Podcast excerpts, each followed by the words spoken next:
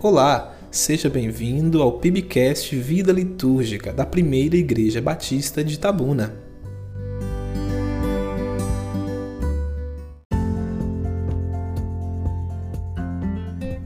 Meu nome é Abner e hoje vamos conversar sobre reverentes com temor. Reverenciar é ter respeito profundo por alguém ou por algo em função de suas virtudes ou poder. Conhecer a sensação de reverência é fácil quando estamos diante de um grande arranha-céu ou até mesmo diante do mar. Mas a reverência não pode ser fruto do medo, e sim do amor e da admiração. Por isso, não se pode simplesmente ordenar reverência. Para que ela produza efeitos na vida e na adoração, ela deve ser consciente e espontânea. Há três meses estamos cultuando ao Senhor em casa, nas nossas salas, cozinhas e talvez nas nossas camas. O aconchego do lar pode incidir na atitude cultual, descaracterizando o sentimento e a atitude corretas e necessárias ao culto a Deus.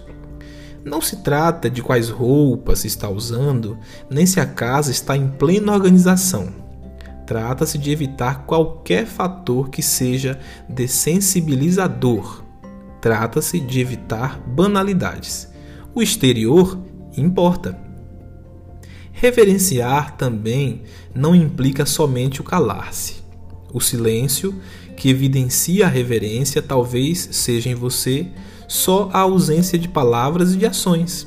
Mas a mente, em efervescência algazarra, te leva para longe do culto o interior também importa. Portanto, tanto externamente quanto internamente, nós devemos cuidar para que a reverência seja mais um dos fios condutores que nos eleva à experiência transcendente da adoração. Mas a reverência só pode produzir frutos se não olhar para si mesma. Ela aponta para Cristo e todo o esplendor de sua glória Isaías 2, 19.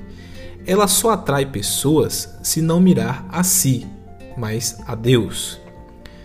Ela pode gerar bons resultados em nossa vida cotidiana e na adoração que prestamos ao Senhor, a partir do momento em que nós tratamos como uma condição sem a qual não há adoração, e não apenas como um mero elemento da liturgia ou do culto. Hebreus 12, 28 e 29.